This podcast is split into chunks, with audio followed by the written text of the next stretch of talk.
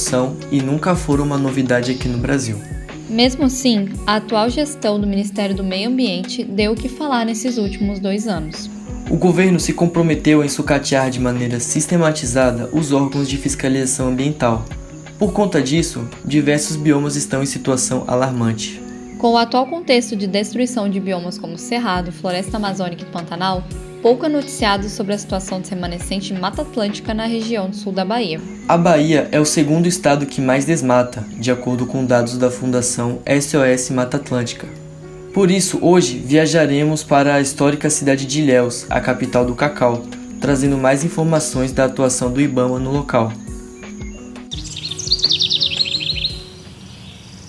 O quadro verde volta já.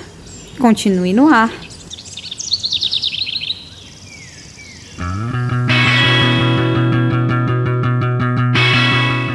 Você está ouvindo Rádio Ponto. Continue ligado na programação.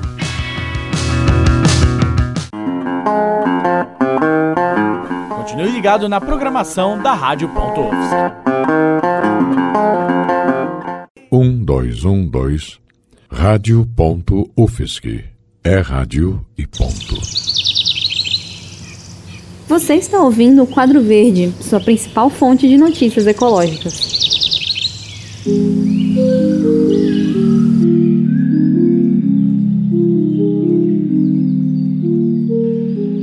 Começa agora o programa Quadro Verde, o nosso periódico de informações sobre sustentabilidade. Hoje vamos falar sobre as mudanças do IBAMA impostas pela nova gestão do Ministério do Meio Ambiente.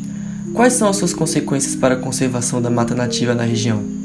O professor de Ecologia da Universidade Estadual de Santa Cruz, que fica em Ilhéus, José Carlos Monte Filho, nos conta um pouco da atual situação de preservação da região. O que a gente tem hoje como cenário não só para aqui para o estado da Bahia, mas de forma geral quando a gente pensa para a Mata Atlântica. Né? Isso aqui, embora a, a quantidade de floresta tenha sido mantida nesses últimos 30 anos, está se perdendo florestas antigas. Então o nosso cenário é que, embora a gente tenha uma manutenção da quantidade de floresta, a gente basicamente tem uma substituição de florestas antigas que abrigam maior biodiversidade estão sendo retiradas e vários outros locais as florestas estão regenerando, ou seja, estão crescendo de novo. Aqui na, no sul da Bahia, infelizmente, né, se a gente pegar o, os dados que, o, que a SOS Mata Atlântica traz, infelizmente a Bahia é um dos estados que mais desmata. Todo ano, a Bahia, especialmente o sul da Bahia, é o local da Mata Atlântica que mais perde floresta, né? É, então teve anos que, acho que em 2016, se eu não me engano, a gente perdeu 13 mil hectares de floresta em um único ano. E isso tem um impacto para a biodiversidade. Morante Filho nos conta que a tradicional forma de plantio agroflorestal do cacau, chamada cabruca, explica a existência de tanta floresta preservada no sul da Bahia. O produtor que tinha uma cabruca, uma agrofloresta de cacau, né, tradicional, ele precisava da mata, da floresta, para sombrear a plantação. Então a floresta era uma parte importante do cultivo daquele cacauicultor. Quando o cacau não dá mais o rendimento do que se esperava. Quando o, e o produtor vai mudar o sistema, né? O que, que muitas vezes esse proprietário faz? Ele tira toda a floresta, porque aí ele quer ter espaço para plantar novas culturas.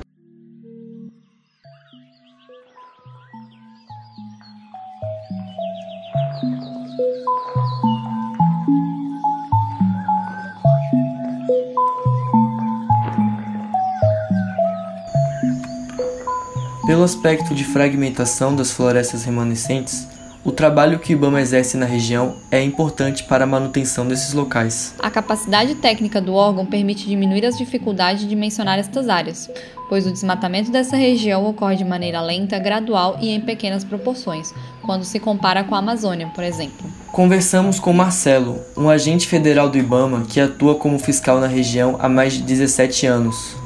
Ele afirma que nos últimos dois anos ocorreram diversas mudanças que dificultaram o processo de lavratura dos autos de infração.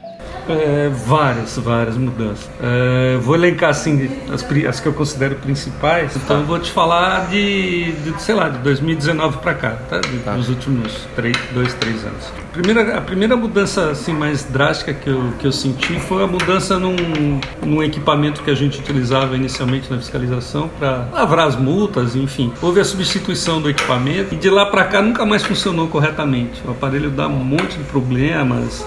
A segunda alteração foi fundamental assim na redução das atuações do IBAMA foi um tal de junta de conciliação que foi criada. Quando você lavra uma multa, normalmente o processo ele a partir do momento que você lavrou a multa, o, o autuado tinha 20 dias para apresentar a defesa e aí essa defesa ia ser julgada. O trâmite era esse: o fiscal lavrava a multa em campo, o autuado tinha um prazo de 20 dias para apresentar a defesa e isso ia ser analisado. Aí daí para frente era prazo de prescrição normal. Agora inventaram essa tal dessa junta de conciliação. Como é que funciona isso? Eu lavro a multa, vai para essa junta de conciliação, ela vai convocar ou convidar o autuado para uma reunião só nas capitais dos estados e depois dessa nessa reunião ia ser discutido o auto de infração com o autuado. Isso atrapalha? Atrapalha porque essa reunião não está acontecendo. O agente também ressaltou que não há concursos públicos para os órgãos ambientais brasileiros desde 2012. Todo ano aposenta sei lá, dezenas, 50, 60 servidores por ano ou mais até. E não tem essa reposição. E não tem, nunca mais teve reposição. Desde... Tá, tá minguando, minguando, minguando, minguando e não sei. Acho que o último que sair fecha fecha a porta e apaga a luz. Marcelo não reclamou da infraestrutura e dos veículos, afirmou que o problema é mais burocrático. A partir do momento que você diminui, o, você diminui a fiscalização, que você diminui o número de, de agentes atuando na área, o pessoal aproveita, né? Aqui na Mata Atlântica é, um, é uma escala diferente, porque as propriedades são menores e, e os, o pessoal daqui não tem aquele. Não tem nem a, a, o poder financeiro que tem o, os pecuaristas e os plantadores de soja do centro-oeste ou, da Amazônia. Então aqui é um, é um trabalho mais é, de varejo, assim, mais formiguinha cara tira uma, duas árvores num, num, canto, vai devagarzinho, vai, vai aumentando a área da roça dele. Então, é, por um lado, tem um, não tem um efeito tão, tão danoso assim, mas por outro lado é muito mais difícil de controlar e de fiscalizar. Né? Então... O agente também relatou, cinco anos atrás, hum. qual era o número tipo, médio assim, que você tinha de, de de atuações? Ah, talvez umas 20 por ano. E esse ano você teve duas? Foi, foi. Não, uma o ano passado e uma esse ano, por enquanto. E é contragosto ainda, porque tô tão tão desestimulado de, de lavrar auto de infração porque eu sei que você não vai a lugar nenhum. Então você passa por um estresse, você passa por uma situação às vezes ruim para fazer um negócio que você sabe que não vai a canto nenhum. Então, para quê, né? A gente fica mesmo pela, pelo amor à camisa e para ver se consegue, sei lá, preservar um pouquinho do, do que está aí ainda.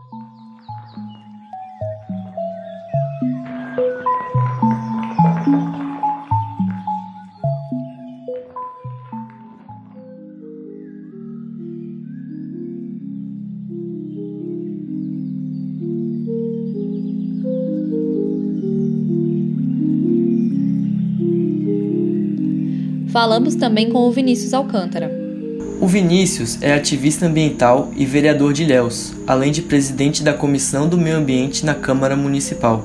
Ele nos conta um pouco da relação do poder público com os órgãos de fiscalização que atuam na região. A nossa relação é uma relação que está começando. A gente já começa a perceber que já existe entre setores federais, estaduais e municipais um certo jogo de empurra-empurra. Fora isso, essa desarticulação entre as entidades, a gente observa novamente a questão do sucateamento. A Secretaria de Meio Ambiente aqui é uma secretaria que precisa de ter um veículo, por exemplo, 4x4, para ir em locais onde é necessário fazer esse tipo de fiscalização. Você vê o IBAMA e o INEMA com pouquíssimos servidores, né? E assim vai. Vinícius fala sua opinião sobre sobre o que deve ser feito no âmbito político para a conservação da Mata Atlântica. É organização. O que eu percebo hoje dentro aqui da Câmara de Vereadores da Casa Legislativa é que falta muita qualidade na gestão política isso a nível Brasil, a nível de estado, a nível de município. Então, a qualificação do gestor público, para mim, hoje é a peça fundamental para encaixar todas essas demandas e todos esses desafios que a gente vê entre as entidades. Depois disso, criado canais de comunicação, criado a possibilidade de você trazer um serviço público de qualidade, a gente tem que pensar na orientação da população. Porque com a orientação da população vai começar a vir muito mais demandas a respeito do meio ambiente e o gestor público vai poder organizar isso de forma que realmente gere um resultado positivo na nossa realidade. Para o vereador, o papel do ativismo da população é fundamental. Ele é extremamente importante no sentido de garantir que a transformação da realidade aconteça. Nós brasileiros, a gente não pode esperar que o poder público venha fazer pela gente. A gente tem que colocar a mão na massa. Nem, eh, não é que a gente vai fazer uma ponte, mas a gente tem que começar a falar da necessidade da ponte. A gente tem que começar a movimentar a nossa comunidade para a necessidade daquilo e para que todos façam força para que aquilo aconteça. E isso, de alguma forma, retumba na classe política que começa a se incomodar com esses pedidos e começa a se organizar para atender aqueles pedidos.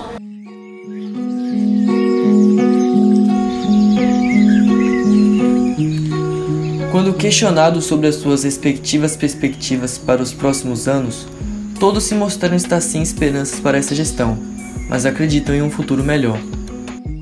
A produção desse programa foi destinada à disciplina de Rádio e Audiojornalismo da Universidade Federal de Santa Catarina. Trilha sonora original por Enzo Von Troba. Locução por Júlia Rabelo e Felipe Bramucci. Na técnica, Roque Bezerra. Monitoria de Natália Goulart e orientação da professora Valciso Culoto. O quadro verde fica por aqui hoje. Meu nome é Felipe Bramucci. E eu sou Júlia Rabelo. Até a próxima, ouvintes.